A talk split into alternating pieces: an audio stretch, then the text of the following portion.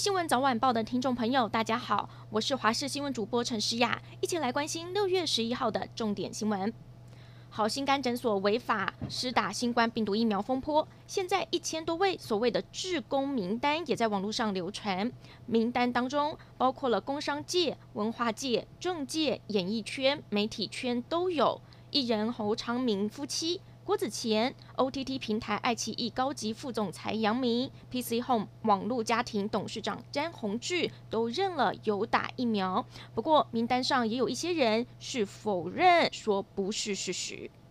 好心肝等六家诊所强打疫苗，包括了台北市卫生局股长已经送政风处调查，卫生局长黄世杰也请辞负责，目前已经被未留。另外，现在传出好心肝诊所施打的名单，台北市长柯文哲坦承有权责，名单都已经交给地检署。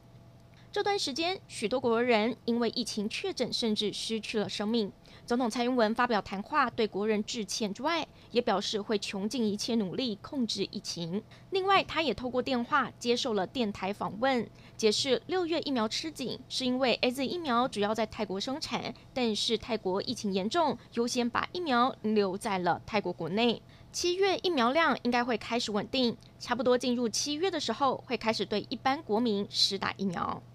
台湾今天新增了两百八十六例本土确诊个案，一例境外入，死亡则是有二十四例，都是五十岁到八十岁的族群。新增个案中，新北市一百二十例依旧是最多的，第二高的是苗栗县五十六例，其次才是台北市四十九例。同时，指挥中心也公布了这周的 RT 值，也就是一位确诊者会再把病毒传染出去的平均人数，已经从上周的一点多下降到了零点七。发言人庄人祥表示，疫情看起来有反转趋缓的现象，但还是不可以放松。陈时中也再三的呼吁，明天开始就是端午假期了，拜托民众尽量不要返乡，减少移动。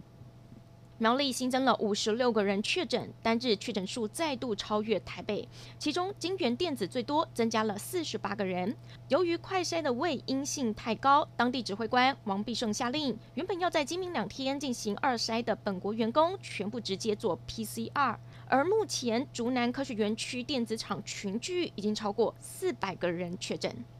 十五号开始，一到六类两百六十七万人就要开打 AZ 疫苗。而为了避免有人插队，指挥中心除了明定接种的类别、顺序、比例，也都有规定。不过，因为这一次是疫苗开打以来最大规模的接种计划，分发到各县市之后，到底该怎么进行？各地方首长绷紧神经。指挥中心表示，这批疫苗的接种将采用邻里催打、社区设站，民众也可以到合约院所来预约。至于先前政府提到的疫苗预约系统，行政院今天说明，应该这个月中旬就可以建筑完成。不过，这是为了非特定民众施打疫苗所建的，目前还不会开放使用。国际消息，七大工业国 G7 高峰会正式登场。这一次峰会除了聚焦全球疫情，中国影响力也被认定会是各国讨论的另一个焦点。而同为 G7 成员的美日法三国，五月才在日本高调进行联合军演。英国也派航空母舰到太平洋地区。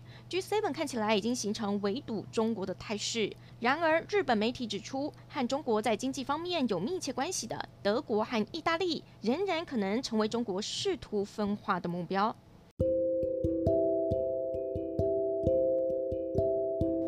感谢您收听以上的焦点新闻，我们再会。